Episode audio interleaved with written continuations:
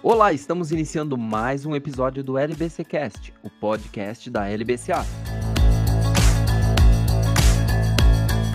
Eu sou o Thiago Bombonati e converso hoje com a Carolina Botaro, sócia da área trabalhista da LBCA, que vai bater um papo com a gente sobre saúde mental e direito do trabalho. Carolina, seja muito bem-vinda ao LBC Cast. Olá, Thiago, muito obrigada. Boa tarde a todos. Depois de mais de dois anos de pandemia, de teletrabalho, de trabalho híbrido, as questões da saúde mental elas entraram definitivamente na pauta das empresas, né? Que vem se empenhando para criarem ambientes corporativos mais saudáveis. E aí eu pergunto para você, para cuidar da saúde mental, basta a empresa disponibilizar plano de saúde para os colaboradores ou é necessário algo mais? Definitivamente não, Tiago. A saúde mental dos trabalhadores, ela vai muito além da mera disponibilização de um plano de saúde. Ofertar um plano de saúde somente demonstra a preocupação da empresa com o final da cadeia, né, com as consequências dos atos e muitas vezes as empresas apenas estão disponibilizando o plano de saúde para cumprir uma, uma formalidade normativa. É necessário que se pense em superar em construir novos modos de trabalho, novas formas de realização da prestação de serviço que não causem problemas ou questões de saúde mental. Entendi. E, por exemplo, os programas preventivos para promover bons hábitos e saúde mental dos profissionais são fundamentais atualmente? São essenciais. É, certamente, é, esses programas vão trazer inúmeros benefícios também para a instituição em razão do que a gente percebe que com a implementação deles ocorre uma diminuição de custos. Né? Além disso, é possível se perceber também é, um favorecimento, um considerável favorecimento na redução do absenteísmo, né? o que redunda na atuação de funcionários mais engajados com as atividades e também com a dinâmica empresarial. Há uma percepção por parte dos colaboradores da consideração da instituição para com eles e vice-versa, em razão de uma efetiva preocupação que a empresa deposita com a saúde mental dos seus profissionais. E por falar em saúde mental, o Brasil é um dos países com maior índice de depressão no mundo. Isso tem reflexo no trabalho e nas empresas?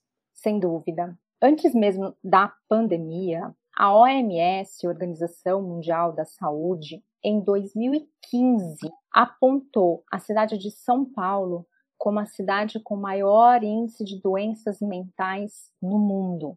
O crescimento obrigatório, a satisfação de clientes, as prioridades, as metas e tantas outras demandas que são solicitadas pelas instituições como o modo de trabalho contínuo que a gente vem enfrentando também com a utilização de WhatsApp, redes sociais e tantos outros meios de comunicação, refletem de maneira inevitável na saúde mental dos trabalhadores.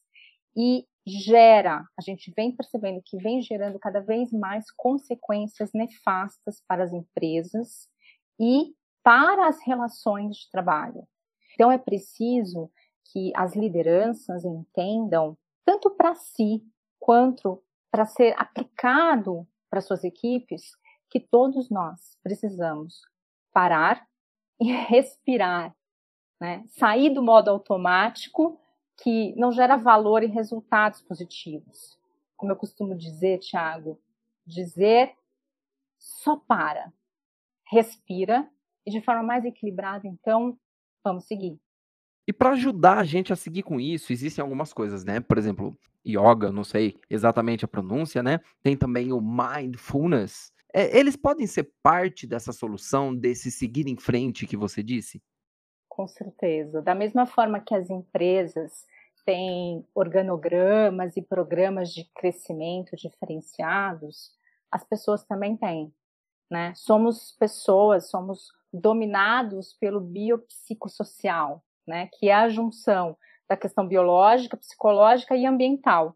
Então, todos os programas voltados para o bem-estar dos colaboradores devem sim ser disponibilizados na medida em que a organização possa fornecê-los, como convênio com academias, convênios com aplicativos ou práticas de meditação, né, o tal do mindfulness. Até mesmo um treinamento contínuo interno e ainda atividades que os funcionários possam realizar fora do ambiente de trabalho são extremamente favoráveis. O ser humano, ele deseja pertencer. Então, esses programas que geram a sensação de pertencimento são, sem dúvida, favoráveis. E para a gente atingir essa sensação de pertencimento, né?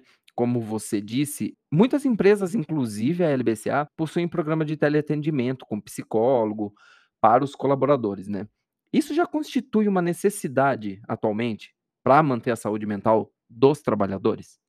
Percebeu-se atualmente algo que os profissionais da saúde mental já sabiam há um longo tempo, que é a necessidade da disponibilidade de um psicólogo para que os seus colaboradores possam ter acesso quando desejarem. Eu penso ser isso extremamente positivo e algo que é implementado no LBCI e gera resultados muito favoráveis.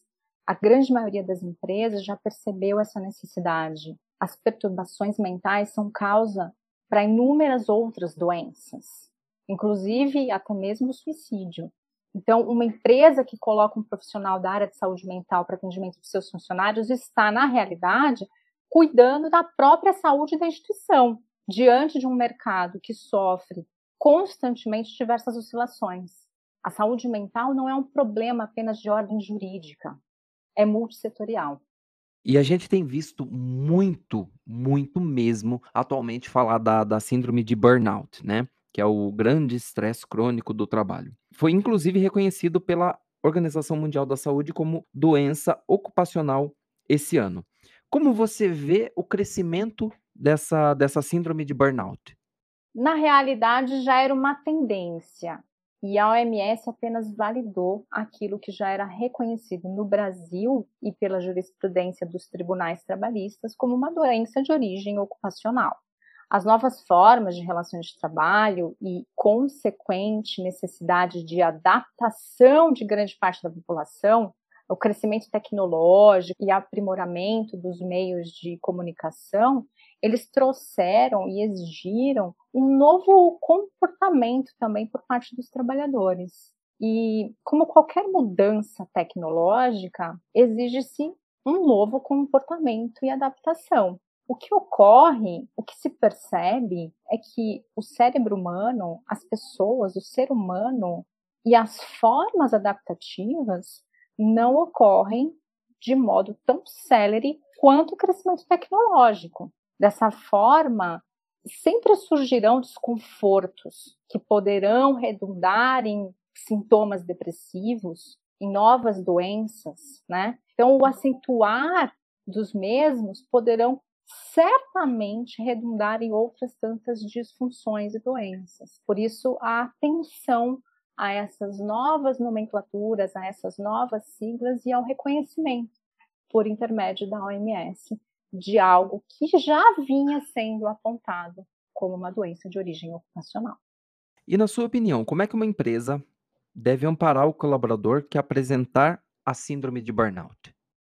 Bom, em primeiro lugar, o afastamento é essencial. Né? A possibilidade de recuperação de um colaborador com síndrome de burnout no mesmo ambiente em que ele adquiriu a doença é praticamente irrisória. Então, afastar esse empregado se faz necessário. E a partir daí, prestar toda a colaboração, favorecendo o acesso dele ao atendimento por intermédio de um psicólogo ou um profissional médico da área especializado em doença mental, é, portanto, o primeiro passo para que se possa, além de obter uma melhor condição de saúde desse colaborador, se conseguir que o mesmo possa, então, retornar às suas funções e continuar desempenhando as suas atividades. Então, para além de pensar em amparar esse colaborador, permitindo e entendendo que ele encontra-se efetivamente doente e que precisa de afastamento, a empresa deve também olhar para dentro da sua instituição. Né? Os responsáveis pela gestão precisam identificar o que possa ter gerado esse problema, né? o que possa ter contribuído para o quadro de estresse crônico profissional para esse colaborador, de modo a se evitar que outros venham a sofrer os mesmos impactos. E por falar em sofrer os mesmos impactos, você acredita que deve crescer esse número de processo trabalhista envolvendo esse tema da síndrome de burnout? Infelizmente, é praticamente uma certeza. Inúmeras matérias, inúmeras revistas especializadas em saúde mental já apontavam para o crescimento de casos de síndrome de burnout desde 2020 e o tema encontra-se entre os principais assuntos de revistas especializadas em direito. A síndrome de burnout vem gerando inúmeros casos de indenizações trabalhistas. E isso deve crescer ainda mais em razão do que a gente vivenciou nos últimos dois anos com a pandemia. O INSS, por exemplo, registrou uma explosão aí de 500 mil casos da síndrome de burnout. Você acredita que nessa possível transição para um período pós-pandêmico, essa questão ainda vai ser uma preocupação para as empresas? Com certeza será e deve ser uma preocupação das empresas, porque a tecnologia não cessará seu crescimento e aprimoramento. E como eu já disse anteriormente, a capacidade de adaptação humana tem o seu processo diferenciado com relação ao crescimento tecnológico. Então, a gente continuará percebendo certamente que este tema é e será centro de preocupação para o empresariado. Para finalizar, eu gostaria de saber de você, Carolina, como as empresas elas precisam se posicionar daqui para frente sobre a integralidade da saúde dos seus colaboradores. As empresas precisam entender a saúde mental como qualquer processo de saúde dos demais órgãos do corpo humano. Esse é o primeiro passo para o entendimento de que se trata de uma doença, que se trata de uma patologia então, da mesma forma que a empresa se preocupa com doenças cardíacas, que se preocupa com a emissão de substâncias que podem causar câncer ou outras doenças, da mesma forma que se preocupa com os equipamentos, com os móveis de um escritório que podem causar LER, né, lesão por esforço repetitivo, as empresas devem também se preocupar com os inúmeros aspectos que podem causar doenças mentais em seus colaboradores.